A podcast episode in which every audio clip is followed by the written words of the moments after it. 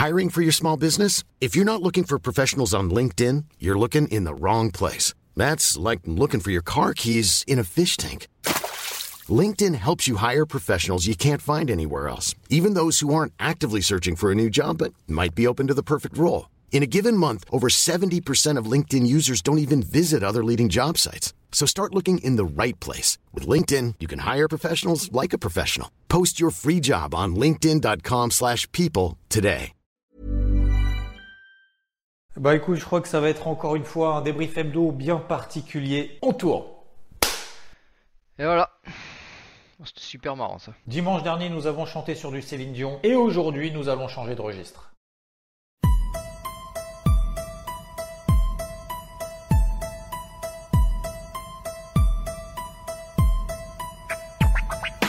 Yo les bros, t'es bien dans le débrief hebdo. Pas de place pour le burlesque. Check les news, les points clés latés et le contexte. Abonne-toi, installe-toi, t'es ici, chez toi. Y'a qu'ici qu'on fait ça, les autres font pas le poids. On est sérieux sans se prendre au sérieux. Décomplexer les marchés, c'est le but, même si c'est que c'est audacieux. Le CAC, le DAX, le NAS, le DO, la macro, la micro, les cryptos, la Fed, le NFP, l'ADP. On va tout checker, les pouces vers le haut, vous allez tout péter.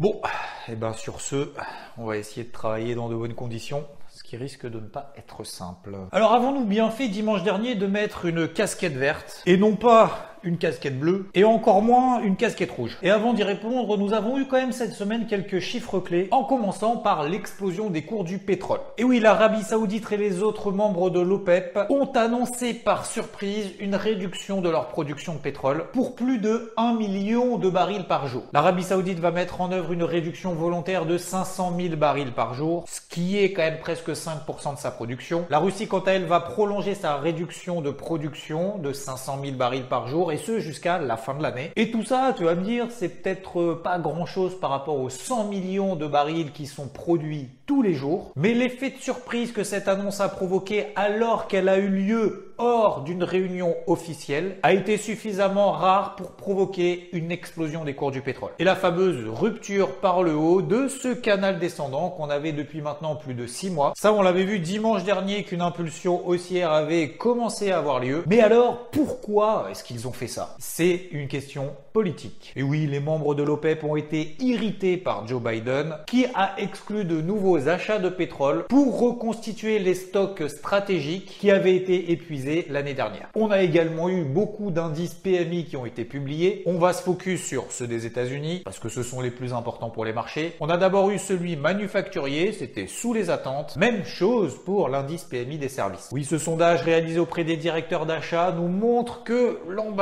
n'est pas au beau fixe, ou plutôt que le contexte n'est pas folichon. Bonne ou mauvaise nouvelle? On le verra plus tard, mais les marchés ont plutôt hésité entre soulagement parce que c'était des mauvaises nouvelles et donc probablement la Fed ne va pas relever ses taux directeurs, et d'un autre côté, simplement une mauvaise nouvelle. En Europe, c'était mitigé, on a un peu de vert et un peu de rouge. Le grand rendez-vous de la semaine, c'était le chômage aux États-Unis. En commençant par l'ADP, on a eu seulement 145 000 créations de postes, on en attendait plus de 200 000. En mars, les salaires annuels ont augmenté de quasiment 7%. Et d'après l'économiste en chef de l'ADP, nos données sur les salaires de mars sont l'un des nombreux signaux indiquant que l'économie ralentit. Il ajoute, je cite, les employeurs se retirent d'une année de embauche et la croissance des salaires après un plateau de 3 mois est en baisse. Et vendredi, nous avons eu les fameux NFP, les non-farm payroll, création d'emplois, encore une fois, aux États-Unis, avec un taux de chômage également. Et vendredi, c'était fermé un peu partout, sauf euh, sur le marché d'échange, donc le Forex. Et j'insiste sur ce point parce que mardi, en live sur IVT, j'ai passé une demi-heure à essayer de checker, oui, est-ce que c'est ouvert, pas ouvert? J'avais dit d'ailleurs que les futurs américains, euh, c'était pas possible qu'ils soient fermés alors qu'on a une stat aussi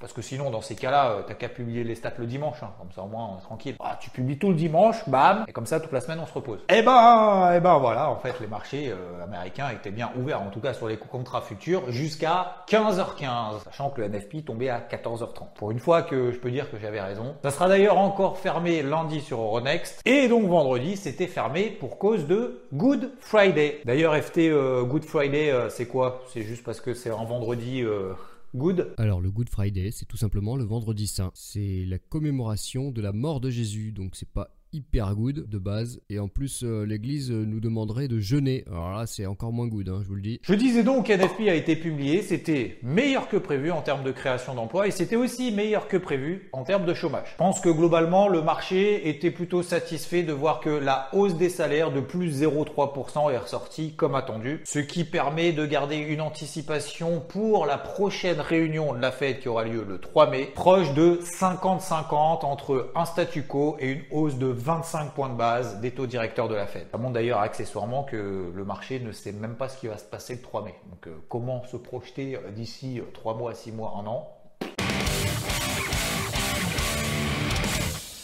Hormis le pétrole qui s'est enflammé, c'était calme presque partout. Je dis bien presque parce qu'il y a eu un endroit où c'était mouvementé. Un endroit où il y a eu de la volatilité. Un endroit où on est intervenu. Un endroit où nous avons vendu. Je crois que c'est l'heure de notre petite séance de step.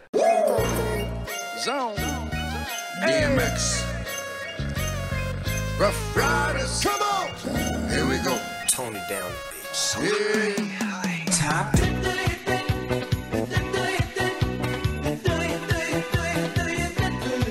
Et oui, donc pour la 29e fois, grosso modo, le Nikkei est retourné en haut de ce range 2022 qui se prolonge en 2023. Nous l'avons vendu il y a un mois. On est revenu là-haut sur le Nikkei et bim, on y va. Et dans la foulée, direct, 500 points de baisse. Propre, Alors je crois que beaucoup d'entre vous ont compris, se sont parfois même lancés au travers de cette stratégie dans le trading en swing sur les indices. Comme quoi, on peut être sérieux, efficace sans se prendre au sérieux. Prochain objectif, hein, toujours pareil, 27 000 et pourquoi pas 26 200 dans la foulée.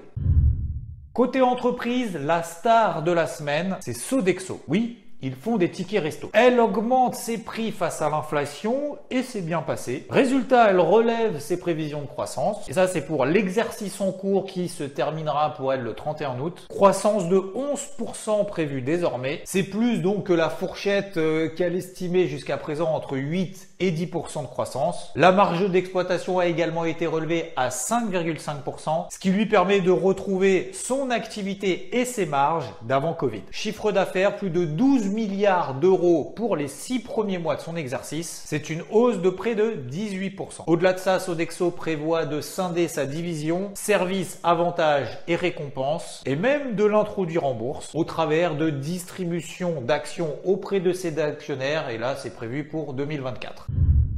Dimanche dernier, je disais donc adopter une casquette verte. Les résistances ont été dépassées de partout. La tendance de fond suit son cours. Bah, je vais juste dégager ça parce que en fait, je suis pas une tête à casquette. Tout repli est donc à exploiter pour travailler dans le sens du marché. En tout cas, c'est la stratégie qu'on a adoptée. Est-ce que ça a marché? Oui, mais c'était pas folichon. Pas folichon, qu'est-ce que ça veut dire? Ça veut dire qu'on était globalement dans des ranges toute la semaine. D'ailleurs, preuve hein, les indices sont quasiment terminés, proches de l'équilibre par rapport à sa clôture de vendredi dernier, sauf euh, bien évidemment le Nikkei. On a largement tenu sur le CAC 40 les 7200 points, 15002 sur le DAX, toujours largement au-dessus des 32 600 points sur l'indice Dow Jones qui est donc ma zone de polarité en daily, ou encore les 4250 sur le SP500. Ce sont donc là toutes mes zones de polarité en dessous desquelles eh ben, je changerai de casquette. En attendant, achat privilégié. Et d'ailleurs, on a travaillé dans ce sens-là toute la semaine sur IVT. Et si on zoome un peu plus, un peu plus, j'ai dit pas sur des unités de temps 5 minutes,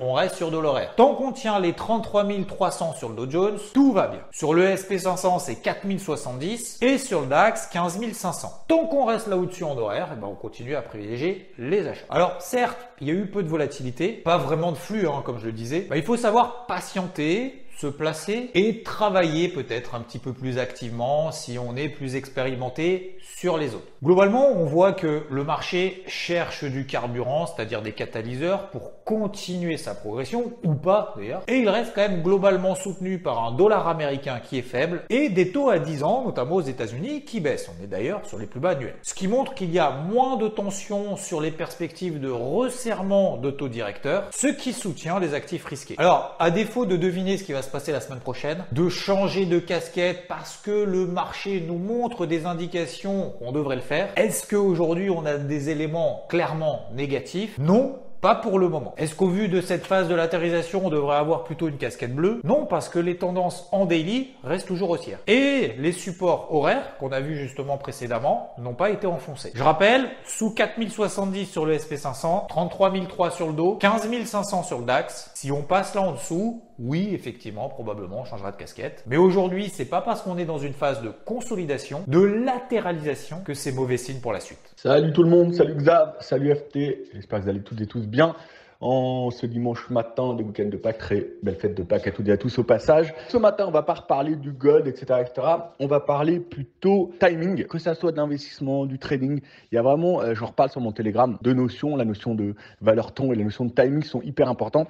Et donc, toutes les semaines, pour ma part, notamment sur IVT, j'essaye de trouver et d'établir un plan où le timing me semble le plus opportun, le plus efficace rapidement sur un indice. Donc ce matin, je vous parle de l'indice Dow Jones. Pourquoi? Tout simplement parce que l'indice Dow Jones me semble, de ce que je vois graphiquement, être l'indice où, notamment en données hebdomadaires, et surtout s'il casse cette fameuse zone des 33 006, 33 008, 33 007 où on est actuellement. D'accord? Il y avait une première grosse zone à 32 006 qu'il a dépassé. Il a déjà ouvert pour ma part un gros potentiel. Mais s'il casse à la hausse en données hebdomadaires, mais même en données euh, journalières, cette fameuse zone, j'estime actuellement que c'est l'indice où graphiquement je vois le meilleur timing euh, pour rentrer à nouveau euh, à l'achat sur cette cassure haussière pour aller chercher dans un premier temps les 34 002, voire à nouveau un gros test de la fameuse zone des 35 000 points. Voilà, voilà pour ce que je vous dis ce matin. Je ne vais pas m'étaler. Pensez avant de prendre position, que ce soit pour un investissement, pour euh, du trading, pour ce que vous voulez, vraiment pensez au timing et à cette valeur temps qui, vous verrez, vous feront souvent malheureusement défaut et vont mettre en avant les côtés les plus infernaux de vos émotions, de votre psycho. Et donc c'est pour ça qu'il faut essayer à chaque coup de timer au mieux. Ça sera donc le Dow Jones à la hausse, à l'achat pour la semaine prochaine. Invalidation complète globale de cette stratégie. Parce que vous savez qu'avant d'établir un plan et avant de lancer une stratégie, le plus important pour moi, c'est d'établir mon invalidation. On voit clairement sur le Dow Jones, c'est que s'il réintègre la fameuse zone des 32006, s'il repasse à nouveau sur les 32006, alors cette stratégie sera complètement invalidée et donc elle aura été fausse et perdante. Voilà, voilà, bonne chasse aux œufs et joyeuse Pâques, notamment aux enfants. Ciao Détends-toi, respire. C'est l'heure de réfléchir. Ah, pas trop quand même, hein. C'est l'instant psychologie. On posait une question le week-end dernier. Je résume simplement, quelqu'un qui est un peu perdu, qui perd sa confiance et qui n'arrive pas finalement à trader moins. Tu vas me dire, c'est le con. Preuve en est, cette semaine, c'était plutôt calme sur les marchés. Alors ça sera pas le cas euh, pour la semaine prochaine. Euh, je vous dirai à la fin du débrief pourquoi. Bah, faut pas absolument se forcer hein, quand euh, c'est calme comme ça. Il faut juste que nos zones d'intervention soient préparées en amont pour intervenir lorsqu'on y arrive et lorsqu'on a des signaux de marché à l'intérieur. Ça nous évite de tourner comme en avion quand la volatilité est faible et partez du principe que justement, trader moins dans ces périodes-là, c'est accumuler de l'énergie pour l'utiliser lorsque ça partira vraiment. Et c'est là qu'il faudra être présent. Alors je sais pas, faites du sport, euh, des dessins, euh, de la poterie, euh, bossez sur vos projets personnels, professionnels, avancez sur la to-do list que vous faites chaque début de semaine par exemple, et on se place des alertes sur nos niveaux graphiques, on refait le tour du marché 20-30 minutes par jour, ça peut suffire quand le marché fait pas grand chose. Par contre, quand ça part, c'est là qu'il faudrait être actif. C'est pour ça que l'accumulation d'énergie est quand même quelque chose d'important. Et c'est pas quand c'est calme qu'il faut perdre son temps, perdre patience, perdre confiance justement. Et généralement, en plus dans ces périodes-là, ce qu'on fait, c'est pas terrible, c'est qu'on érode en plus de ça son capital. Donc forcément, cercle vicieux, après on perd confiance, on perd patience, on perd l'énergie, et on n'est pas présent quand il se passera des choses intéressantes. Je dis pas que rien n'était intéressant cette semaine, bien au contraire, mais moins d'activité, parfois, il faut l'accepter. La minute pédagogie avec Xavier Fenot. Ah oui, non, mais parce que j'ai failli oublier quand même. Le gold, ça fait des semaines que Rodolphe en parle. Et dimanche dernier, grâce aux stagiaires ici présents, je vous montrais cette figure sous forme de triangle ascendant. Donc il est là, triangle ascendant, une résistance ici horizontale, des plus bas de plus en plus haut, ce qui montre que les acheteurs ont de plus en plus faim et reviennent à la charge plutôt que les précédents plus bas pression acheteuse, plus de chances d'en sortir par le haut dans le sens de la tendance primaire. Et un triangle symétrique, c'est grosso modo la même chose, sauf qu'on a les deux obliques comme ça euh, qui se rejoignent à un moment donné. Mais le résultat est le même. Personnellement, je préfère quand c'est un triangle ascendant parce que c'est beaucoup plus représentatif d'une pression acheteuse et surtout au-dessus de la tête, on a ce qu'on appelle un bouchon. On voit qu'il y a des vendeurs et puis à un moment donné, les vendeurs ils lâchent prise et bam, ça part. Donc on disait qu'il y avait beaucoup plus de chances de sortir dans le sens de la tendance précédente, donc par le haut, que l'inverse. Le gold a éclaté les 2000 dollars. C'est QFD. 1925 dollars, c'est le niveau sous lequel le gold ne doit pas aller pour invalider cette dynamique haussière qui est en place depuis le début du mois de mars. Si on passe là en dessous, c'est qu'il y a un problème. À plus court terme, c'est plutôt 1985 dollars. Si ça passe là en dessous, ça risque d'être un petit peu plus relou au cours de prochains jours. Tout va bien donc pour le moment, que tout ça tient. Et regardons, dézoomons, regardons en données mensuelles. C'est quand même plutôt sympathique comme tendance. Et oui, sur le gold, nous ne sommes plus très loin des records historiques. Cette semaine crypto, il y en a une qui a fait l'actualité, Ultra UOS, qui va ouvrir au public son store de jeux, ça sera pour le 25 avril. Ça a boosté la crypto UOS qui a pris plus de 40%. Pour le reste du marché, c'est plutôt calme et ça continue à l'être. Ici sur la capitalisation totale, coincée entre cette résistance au-dessus de la tête, ce sont les plus hauts de l'été dernier, et cette tendance haussière qui est préservée, tant qu'on tient les 1080 milliards de dollars. C'est ce bas de range et également le haut du précédent précédent range dans lequel on évoluait et donc par lequel on est sorti par le haut. D'ailleurs, on a la moyenne mobile à 50 jours ici en rouge en point de repère. L'Ether quant à lui reprend de la force face au Bitcoin. Le numéro 2 a été beaucoup plus performant cette semaine que le numéro 1. L'Ether a réalisé des nouveaux plus hauts annuels. Toujours pas d'alerte baissière sur l'Ether tant qu'on ne passe pas en dessous des 1700 dollars. C'est cette zone qu'on voit ici avec le point de passage là aussi de la moyenne mobile à 50 jours. Le Bitcoin lui est toujours coincé dans un range 28 500 dollars au-dessus de la tête grosse résistance qui correspond au plus bas de l'été 2021 et tendance haussière préservée tant qu'on tient les 25 000 dollars. Les altcoins, quant à eux, sont toujours relativement mous, c'est très très calme, très peu de volatilité, donc peu d'opportunités et a fortiori peu d'activité de notre côté aussi. Patience et encore une fois, c'est pas parce que ça latéralise que c'est forcément mauvais signe pour la suite. Semaine prochaine, je l'ai dit tout à l'heure, oui, ce sera très probablement beaucoup plus mouvementé que cette semaine parce que oui, il y aura l'inflation aux États-Unis. L'inflation aux États-Unis, le CPI est attendu à plus 0,2% contre plus 0,4% le mois dernier. Le core CPI, lui, est attendu à plus 0,4%. Donc, comme vous le savez, mais on sait jamais, je le répète, si ça ressort en dessous, ce sera une bonne nouvelle pour les actifs risqués, hausse des indices, un moucheron, baisse du dollar américain puisqu'il y aura une détente sur l'anticipation des taux directeurs à venir, hausse du gold au passage parce que du coup le dollar se replierait, ça profiterait également au gold, tout comme d'ailleurs le taux à 10 ans. Bien entendu, hein, l'inverse euh, est possible. Si c'est supérieur aux chiffres qu'on attend, baisse des actifs risqués, hausse du dollar, bref, tout l'inverse de ce qu'on a vu juste avant. En tout cas, en théorie, il faut être prêt à tous les scénarios. Bien évidemment, ce qui compte, c'est la réaction de marché derrière. Donc c'est pour ça que ce qui est vraiment important dans ces moments-là, c'est de bien préparer ses zones. Également, de bien préparer ses casquettes, parce que sinon, euh, si on a partout, euh, hop, la rouge. Ah non, pas la rouge. Hop, la verte. Non, la verte, la bleue, la bleue. Non, je sais plus. non. Et en faisant justement le plus simplement possible, en évitant de tourner comme un avion dans tous les sens par émotivité. Un sens prioritaire, une invalidation, des zones d'intervention, une confirmation et on charbonne si le marché nous donne raison. C'est l'heure d'ailleurs de charbonner les pouces. En tout cas, si ce débrief hebdo vous a plu, encore merci de votre soutien et à très bientôt. Ciao Even when we're on a budget, we still deserve nice things. Quince is a place to scoop up stunning high-end goods for 50 to 80% less than similar brands. They have buttery soft cashmere sweaters starting at $50, luxurious Italian leather bags, and so much more. Plus, Quince only works with factories that use safe, ethical, and responsible manufacturing. Get the high-end goods you'll love without the high price tag with Quince. Go to quince.com/style for free shipping and 365-day returns.